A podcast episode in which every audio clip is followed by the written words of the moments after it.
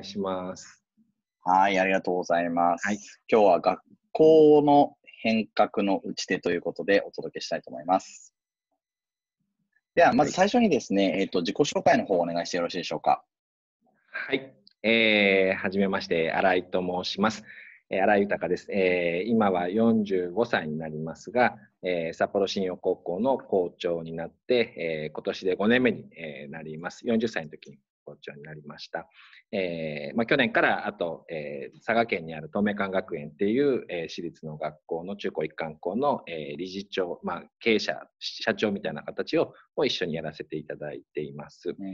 もともとはあのそれこそ、えー、マーク正勝君と同じですね、えー、大学出てからリクルートという会社にいたんですがあのその後いろんな仕事をする中でですね、まあ、直近あのしたした中で、えー、2008年かな？2008年から2016年までソフトバンクに勤めていてそこであの震災の復興の仕事もさせていただいたのが、まあ、結構大きなあの転機になって、え、それで、えー、2016年からもともと祖父がこの高校を創立したんですがこの学校の、まあ、それこそ変革というのを、まあ、ずっと担わしてもらって今に至ります。はい、この今、自己紹介をお伺いして、ちょっと素朴な疑問なんですけども、はい。うん。はい。あのあ、聞こえてますよ。うん。はい、聞こえてます。あのー、素朴な疑問なんですけれど、校長先生ってそんなにいっぱいできるものなんですかね？すごいなと思ってるんですけど。いやいや、あの、校長先生ってそうですね。あの、まあ、あの、今、あの、えっ、ー、と、それこそ2年目からはね、えっとえー、副校長とあと教頭が2人あのいたりもしてくれましたし、今は、えっと、校長1人、副校長、教頭がいたりもしますので、あのそういう意味では、はい、あのはい、なんとかできてるのかなと思っています。まあ、でもそれで言うと、ソフトバンクが割と兼務が多い会社だったので、まあなんか、はい、あの自分の本務以外にもですね、なんかある仕事、はい、この仕事、その仕事みたいなの責任者みたいなのがあったと思いますので、まあ、それに割と近いのかなというふうに思っています。今あの、校長っていう仕事もそうですけど、あと学園そのものをまあ経営するっていうのも、あの札幌の学園と、はい、えー、佐賀の学園と両方あるので、まあ、そういう意味では、あのバックエバックエンド側もですね、今一緒にやっているって、そんな感じはい。はい、承知しました。まあ、2箇所で今、実際ですね、校長先生、理事長先生は今やられているということなんですけれども、えっと、今日なんですけど、テーマ、学校変革ということで、えっと、まずですね、まあ、学校に対するというところになるんでしょうか。今の課題感と分析っていうところをお願い、えできればと思います。はい。あの、あ、そうだ、これ画面を共有するってことはさせてもらってもいいですか？あ、はい、ちょっと待ってくださいね。今、設定を、はい、すいません。はい、これ、はい。できるかな。はい、どうぞ。あ、できます、できます。えっと、まず今日は、あの、えー、課題ということですけれども、ちょっと画面をですね、えー、共有させてもらってというふうに思いますが、これ、あの、えー、西日本新聞のですね、2000あえーと2000えー、2018年の1月15日の新聞記事ですね、えー、学力格差の目小4から、えー、福教大福岡教育大学の調査の結果というものがあるんですが、まあ、これが今の学校の課題というものをあのよく表しているというふうに、えー、思っています。えー、まさに、えー、小学校4年生からですね中学校3年生まで調査したところ、えー、調査では全体の約3割が、えー、中3時点で小4の学力平均を満たしていないという、まあ、そういうことですね。つまり、はい、小中学校3年生の3割は小4の学力を満たしていないという、まあ、そういう現実があるということですね。これあのまあ、福岡のあの先生たちが調べたんですが、まあ、九州だけのことではないというふうに思っていて、あの日本全国ですね、どこでもそうだと思います。あのこの新聞記事には、まあ、そのあの相関として、まあ、あの家庭の経済格差があの関わっているということが相関としてあるということはこの後にも書いてあるんですがもちろんあのそれもあると思います。でも現実的にはあのまさにその、えー、中3の、えー、3割がですね小4の学力だということはあのこれすごく、はい、えー、大きな、え現状だなというふうに思っていてまずはそれを今日は、はい、あの事実としてですね、皆さんにお伝えしたいというふうに思っていました。はい、結構その、はい、ありがとうございます。実はあまり皆さん知らないかもしれないですね、こういった内容については。衝撃です。あの、これね、まさに、はい、あの、まあ、クラスターっていう単語の意味はいろいろあるんだと思いますけども、はい、まさに自分がどこのクラスターに属しているかによって、まさにその、はい、えー、この問題に対するその、えー、見え方っていうのは随分変わるんだろうというふうに思うんですよね。あの、はい、まあ、あの正勝君も僕もそうでしたけども大学出て、まあ、あのそこそこな会社に入ってみたいな人たちはですねあのやっぱりあの全体からするとパーセンテージとしては非常に少ないパーセンテージだというふうに思うんですけどもあのやっぱりでも日本の実態としては、えー、全体の30%ぐらいはですねつまり、えー中えー、小学校4年生の学力のまま、えー、中3だしつまりそれは高校生にもなってるし、えー、高校生で小4の学力ってことは、あの実際ねあの覚えてると思いますけども高校の勉強っていうのは中学校の勉強が前提として数1とか数2とかあの生物とかやってきますのであの社会とかですね、まあ、そういう意味ではほとんどその上に何も乗らないまんまですね高校生をまあ終わる形になるわけですね、まあ、つまり日本全国でも今30%ぐらいの人は小4の学力っていうことを言ってもまあ、言い過ぎかどうかはなかなか微妙なところなんじゃないかなって思うぐらい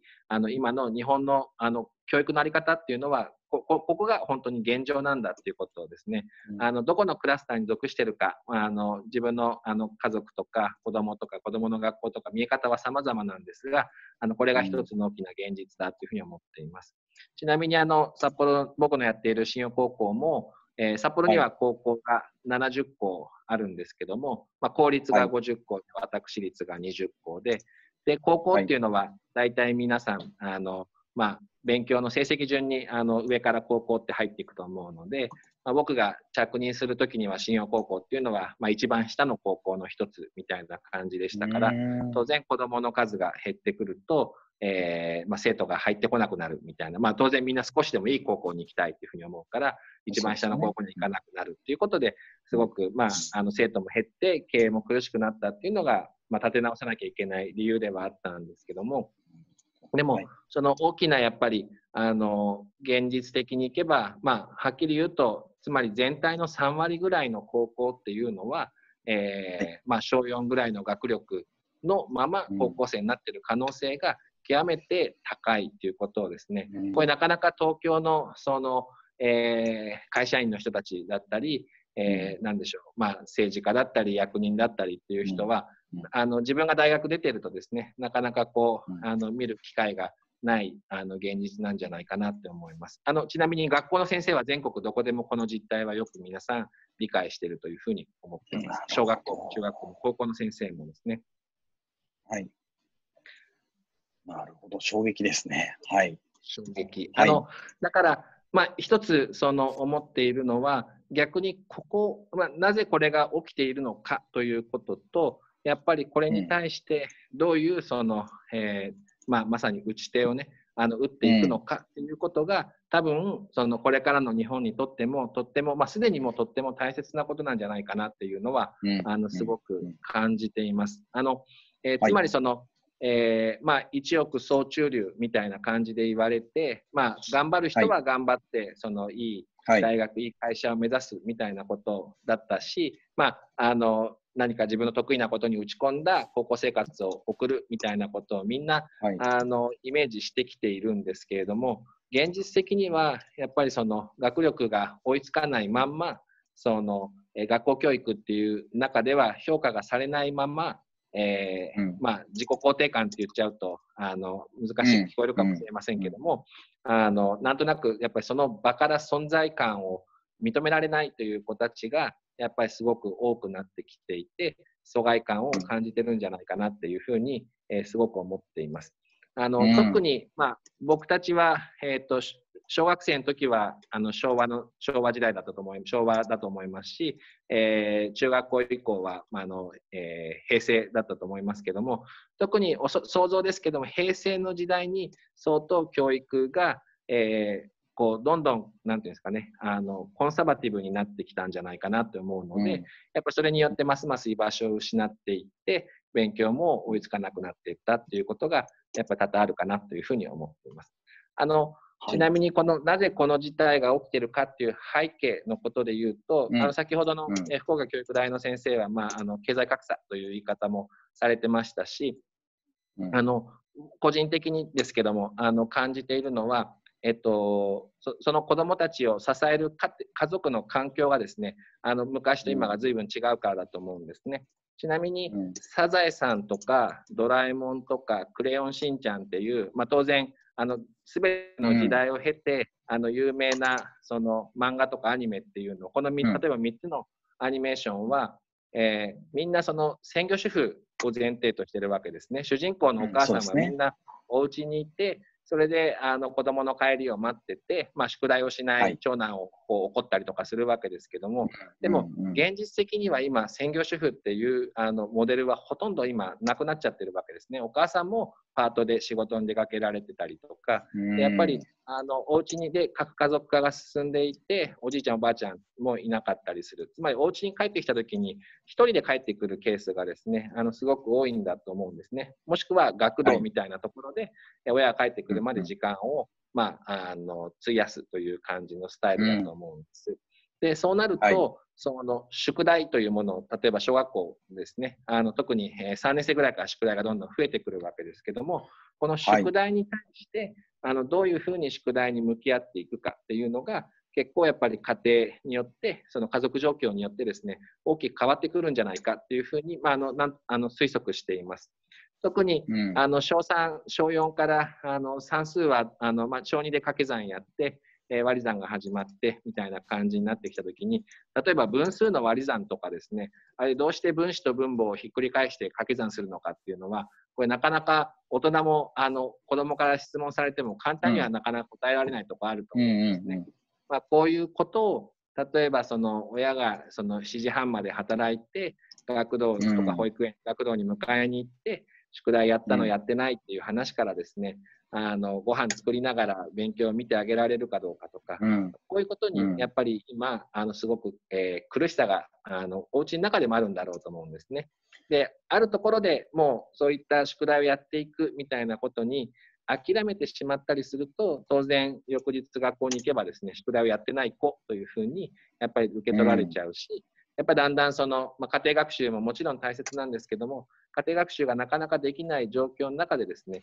やっぱり宿題というのが非常にあのプレッシャーになっている。まあ、今もちょうどコロナの状況があって、あのお家であのその分のあの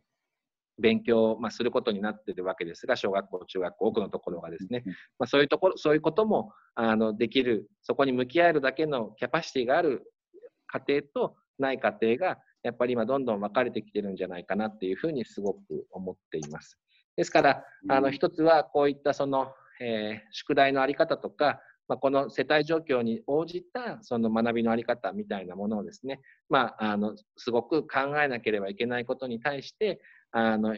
どちらかというと今までのことをしっかりやるということにですねやっぱり固執しすぎてきたというあの学校教育っていうのはあのすごく、えー、課題はやっぱりあったんじゃないかなというふうに思っています。あのおかげさまで信用高校は、まあ、そういう意味で札幌で一番人気のなかった高校ではあったんですが、まあ、着任した翌年から、はい、あの生徒数も1年あの新入生も倍になったり、えー、大学への進学率もよくその次の年は3割から6割に増えたりして、まあ、今ではあの、まあ、そこそこな人気校になりつつあるというふうには思っていますけどもでもそれって、まあ、あの今日もどうしてあの、まあ、打ち手という意味で言うと、そうですね、まさに。はい、はい、あのどうどうしてそういうふうにできたかなっていうのを思っていった中で言うと、うん、多分あの震災復興の経験がやっぱりすごく大きかったんだっていうふうに思ってますけど、あの学校に着任して、うん、僕は教員免許も、校長は教員免許なくてもなれるんですね、あの教育委員会が認めてくれれば。だから高校、校長あの、学校の先生でもなかったし、学校の経営なんかもしたことなかった中、かつそのまさにその、えー、学力があの、まあ、それそんなに高くないというか、まあ、本当に小学校のあの勉強すらあの大丈夫なのかという前提もあるような高校っていうのがあるんだっていう前提からですね。でもその中であのそういう学校に着任してみて思ったのはじゃあ何のために高校ってあるのかっていうふうにですね、うん、常にまああの存在そのものを問い続けたことなんだろうというふうに思っています。でそれは、あの震災復興にやっぱりその復興っていうものに関わらせてもらってじゃあ復興ってそもそも何なのかってずっと考え続けたわけですね。このもともとその、えー、過疎化が進んでいる地域の復興ってじゃああの何が復興なのかとかですね。あとまあ例えばえー、復興支援できるそのいろいろ素材人あの人とかお金とか情報とか持っていても何を提供することが本当の意味でのその地域にとっていいのかっていうこと、まあ、常に自分たちの存在を疑いながら、あの施してあげることではないんじゃないかとか、まあ、いろんなことを考えながらですね、あの先進事例とかに復興とは何ですかっていうのを聞きながら自分たちも活動してきたし常に反省があったんだと思ってるんですね。あの多分その姿勢がじゃあ本当に学校って何なんだろうとか高校って何なんだろう何のためにそもそも新高校ってあるんだろうってことを常に問い続けたのが結果的には良かったというふうに思っています。あのよくよく考えると多くの先生たちは学校とは何だろうとか教育とは何だろうっていうことはあんまりあの深く深い悩みはしないまんま多分学校の先生としてその職をあの、えー、まあ、資格を取ってでその上であの何らかにアプライして受かって、その職としてあの職業として先生になってると思うのであ,、あくまで学校とか教育っていう日本の教育っていうシステムの中に入ってきてその存在そのものを問い続けるってことはそんなに必要がなかったんだと思うんですね。僕は、あのそこにそ最初からそこに入らなかったので、まあ、言ってしまえば、なんでこんなことをしてるのかなっていうことも含めて、何のためにこれやるのか、修学旅行って何のためにやるのか、そもそも、あのえー、1時間の授業が50分であるっていうのは何のためなのかとか、なぜこの8時半に登校しなきゃいけないのか、まあ、校則が何なのかとかっていうことを、まあ、やっぱりずっと自分でも考えるし、先生たちにも問いかけるし、まあ、先生たちもそんなことを聞かれたこともないし、考えたこともなかったなと思いながら、でも、じゃあ本当に学校の本質何なのかっていうことをですね、まあ、常に通ってきたなっていうふうに思っています。でそういうことをしていく中で、うん、あので先生たちっていうのは実はすごく僕はあの尊敬していてあのそれはうちの先生たちだけじゃなくて世の中のですねやっぱりすごくそのえー、特にあの大変な子たちへの眼差しっていうのがものすごくあの立派だと正直思っていてできる子たちに対してもちろんみんなできる子たちも好きなんですけどもなんとかできない子たちをあの頑張頑張れるようにしてあげたいっていう気持ちはですねちょっとやっぱりビジネスパーソンとは違う眼差しがあったかい眼差しがあると思っているので、やっぱりこのこういう人たちに向けた向き合い方っていうのは本当に素晴らしいと思ってるんですね。やっぱりその強みをなんかこう生かすようにすると、えー、チームとしてどんどん機能するようになるかなというふうに思っています。ですので、あの一つ思っているのは、やっぱり何のためにやっていくのかっていう存在そのものを常に自分たちが問い続けること、まあ、それはできれば上から通ってもいいと思います。世の中からかもしれませんけども、あともう一つは学校ってすごくこうあのピラミッド型の組織をあのあのガチッとすごく組むわけですね。あの一つの学校もそうだし、校長頂点としたピラミッドだし、まあ、教育委員会っていう仕組みもそうだし、まあ、もしくは文科省っていう仕組みもそうなんですけども、やっぱりこの組織っていうのは非常にあの保守的でなんだか守ろうとして、いろんな理由をつけて学校って外からはすごくなんか、なんか隠そうとしてるようにも見えちゃうし、何かこう、あの、変なことやってるというかですね、社会からずれてるっていうふうに思ってる。でも先生たちはいたって真面目で自分たちの信念としてやってるだけなんですが、やっぱそれなんかこう組織を守るためにやっちゃってるっていうに見えるところがすごくもったいなくて、でそれを組織っていうコンサバティブな受け身な組織から逆にチームみたいなすごく能動的でまあ、いろんなものにトライアルしてチャレンジしていくっていうことのチームに先生たちが先生集団がなっていくとですねあのすごくあの一気に学校っていうのは変わるし、まあ、変わったなというふうにあの感じています。あの学校が変わった一つの少佐としてですねもう一つ、あの見ていただきたいのは、もう一個画面共有して、もう一回画面共有させてもらっていいですか？お願いします。はい、もちろんです。はい、えー、っと、これですね。えっと、これ、うちの職員室なんですけども、よいしょ。あ、これうちの職員室の風景ですね。あのまあ今、えー、本当に？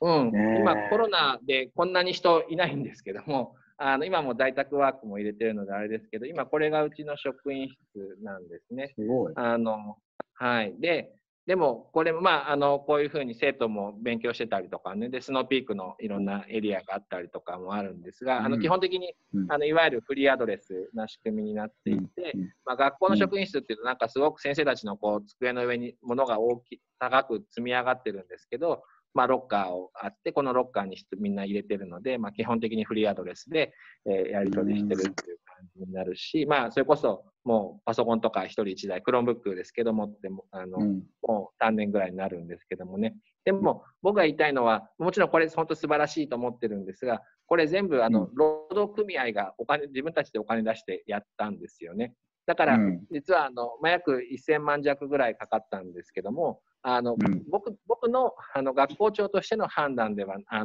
判断と決済ではなくて、まあ、先生たちが自分で自分たちのしょあの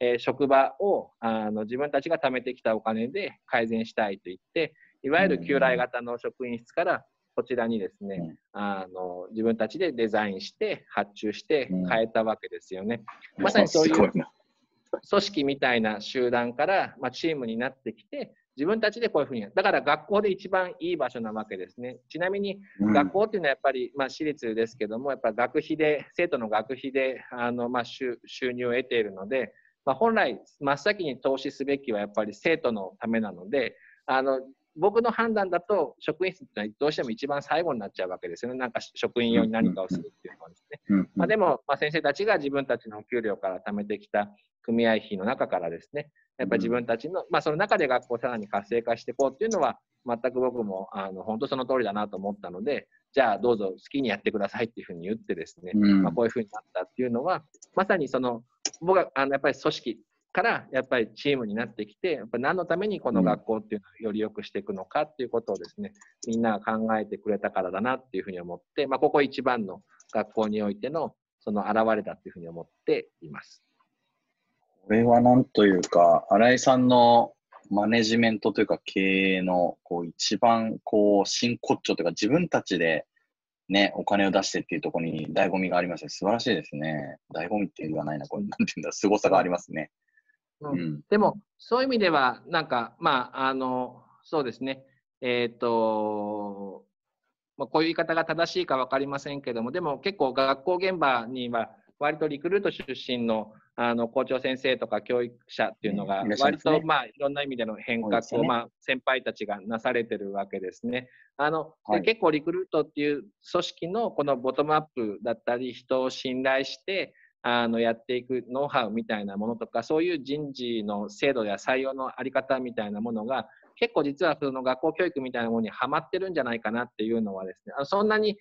偶然ではないようなそれぞれの分野でですね、あの教育関係で活躍されている人たち、先輩がいるのは、という気はちょっとしていて、あのまあ、そういう意味では僕も民間人校長みたいな感じなんですけども、民間人校長も、あのうまくいく例とうまくいかない例があって、やっぱりうまくいってない例は、やっぱりこう少し高圧的に、その学校はもう古くて、あの全然ダメだ、先生たちは何も分かってないから、民間でやってる方が正しいので、どんどん、あの、言うことを聞けみたいな、まあ、組織として上からものを落としていくとですね、やっぱり先生たちも、やっぱりプライドもあるし、あの、なんだと言って、あの、えー、そっぽ向いちゃう。で、僕らは結局、僕が授業するわけではありませんので、あのやっぱり先生たちがその自信持って働ける職場になるっていうことがですね、やっぱりすごい大事だなって思ってますね。だそういう意味でも、組織からどうチームにあのするかっていうことがすごく大切だっていうふうに思っています。うんそうですね。やっぱりこう自発的に皆さんが動けるっていう、もうこのやっぱフリーアドレス、コメントも来てますけど、やっぱフリーアドレスっていうのはやっぱ本当になんかいわゆる学校のこの図じゃないですよね。これ素晴らしいですね。やっぱここから生まれてくるものっていっぱいありそうですよね。ああ、いっぱいあります、いっぱいあります。あの、うん、ですから、やっぱりまあ先生たち自身のやっぱり会話量がやっぱり増えたと思ってますし、うん、やっぱり逆に本当そういうカルチャーがね、なんか生まれてくるっていうことが、やっぱりすごく大切だと思ってるので、あの、こうなんか、そういう意味ですごくあの重要なのは、そのフリーアドレスの職員室を作るっていう打ち手が大切なことではないと思うんです、ね、そこじゃない。ね。うん、そうですね。はい、あの、ね、ICT を入れるとか、うん、その校長をなんかじゃあ新しくて若いってビジネスマンにする、そういうことじゃないと思っていて、まさにそのチームとして常に何のためにやっていくのかっていうことを考えて、で、ここにあの言ってない失敗なんて5万とあってですね、恥ずかしいこともたくさんあるわけですよね。でも、そういう失敗をしても、あの許容して、それが生徒のためになるんだったら、どんどん失敗していこうよっていうことをですね、あのやっぱそういうあのカルチャーがあのこの札幌では一番、まあ、あの学力ではもともとビリッケの学校だったかもしれないけども、あのそういうマインドが出てくると、逆にこういうことにそのチャレンジしたいっていう生徒が増えてきて、まあ、生徒数も増えたり、まあ、優秀な先生も集まってきたりですね、そういうことにつながっていくっていう循環が生まれてくるかなと思っています。はい。はい、えっ、ー、と、残り4分ぐらいになってきましたね。徐々にまとめに向かっていきたいと思うんですけれども、はい。えっ、ー、と、まあ、今回、その、まあ、一つコロナとテーマとしてコロナっていうのもあると思うんですけれども、ここら辺に関して何かこう分析とか課題意識とか、これからの学校教育っていうのは思われてることありますか？そうですね。あの、学校って今まですごいフォルダ型だったと思うんですね。あの、ハッシュタグ型に変わっていくことで、大きく学校は激変するというふうに思ってます。まあ、今までは例えば3年1組とか3年2組っていうフォルダの中でずっと生徒も暮らしてるし、えー、授業も行われているわけですよね。もっと言うと信用高校っていうフォルダの中に生徒たちもいるわけですが、まあ、今後あの今文科省も一生懸命あの生徒にあの全国の中高生に1人1台こういう端末をあの配ってですね、オンラインの授業ももできるようにしようというふうにするわけですけど、これ実際今、信用高校でも行われているオンラインの授業というのが前提になってくるとですね、あのもう一つはそのフォルダの中じゃなくなっちゃうわけですね。まあ、つまり毎日授業参観になるし、まあ、生徒もあの生徒の保護者も見てればひょっとしたら全く関係ない人も見てるかもしれないわけですね。つまり、今まで自分がこうやってやっていたことがですね、常に後悔されてる、ひょっとしたら録画もされてるかもしれないし、ということを、やっぱり前提としたその授業というものが必要になってくるっていうふうに思うんです。って言ったときに、今日冒頭にご説明したその中学校3年生の3割が小学校4年生っていうその学力があのの生徒たちがいるっていうこのあの、まあ、言ってしまえば不都合な真実かもしれないです。これが真実なんですが、でも現実的にそういう子たちが高校生になっているっていうことを、じゃあ高校はどう捉えてどういう授業をしていくべきなのかということをですね、あの小4の学力に合わせた授業をするのか、教育課程として高高1、高2の例えば数1、数2をやっていくっていう理想があるわけ、まあ、理想というかやるべきことがある。でも現実はこうだ。そのギャップをどう埋めていくのかみたいなことにですね、あの高校の先生、まあ、これ学校の先生っていうのはみんなすべからく向き合ってるわけですが、先生たちが自分たちだけで閉ざしてきたここの苦しみっていうのをですね、社会全体で共有して、じゃあどうするべきなのかっていうことを、やっぱりみんなで、あの9月入学以上にですね、みんなで真剣に考えることだというふうに思っています。あのそういう意味でも、偏差値、まあ、偏差値っていう概念は相当もうあの日本ぐらいでしか使ってないような古い概念だというふうに僕は思ってますが、はい、でも偏差値の50というのが真ん中よりも上なんだとしたら、偏差値50以下っていう人たちは真ん中よりもはあの、えー、半分の人たちがいるわけですから、やっぱりその高校、今までのこれからの学校教育っていうのは、こっちの半分の人たちにちゃんとフィットした教育って何なのかっていうものをですね、もっと真剣に考えていろんなチャレンジをしていくと、どんな学力の生徒たちも生き生きとするしどそういう生徒たちと先生たちっていうのが生き生きとしてなんか全ての学校がですねどんどん良くなっていくんだろうなっていうふうに思っています。最後1分となりましたが、今ちょっとまとめに近いところもお話しいただいたと思うんですけれども、はい、じゃあ最後の1分のところで、はい、えー、新井さんまとめを、えー、学校変革の打ち手の、えー、まとめをですね、えー、新井豊さんにお願いできればと思います。それではお願いします。あと1分あるのね。はい。はい、あのえーとまあ、常にですね何のためにかっていうのをですね問い続けるべきだというふうに思っています。あと、やっぱり若者っていうのは、まあ、よく言われてることですけれども、やっぱりあの褒められて褒められて伸びることの方がですね、やっぱり子どもたちにとってはすごく貴重な経験だっていうふうに思っていますので、やっぱりこう学校先生だけではなくですね、いろんな大人がいろんな形で若者に関わって、やっぱりいい点をですね、いろいろと言ってあげること、すごく大事だと思うんですね。僕自身もあの思い返せば、小学生や中学生の時に、まあ、近所のおじさんとかにですね、お、君は目がいいねとかって言われてですね、いい目してるとかって言われたことが、なんか40年経っても残ってたりとかするっていうですね、こういうふうにやっぱり若者を褒め合う姿勢っていうのが、若者そのものがやっぱり未来なので、そういう声がけが未来を作っていくな。それは学校だけの役割じゃなくて、みんなの役割だと思ってます。はい。はい、ありがとうございます。えー、そうしましたら、札幌慈恵学園札幌信用高等学校の校長先生で、えー、東明館学園理事長をやられている新井豊さんでございました。ありがとうございました。どうもありがとうございました。はい、ありがとうございます。はい、さよなら。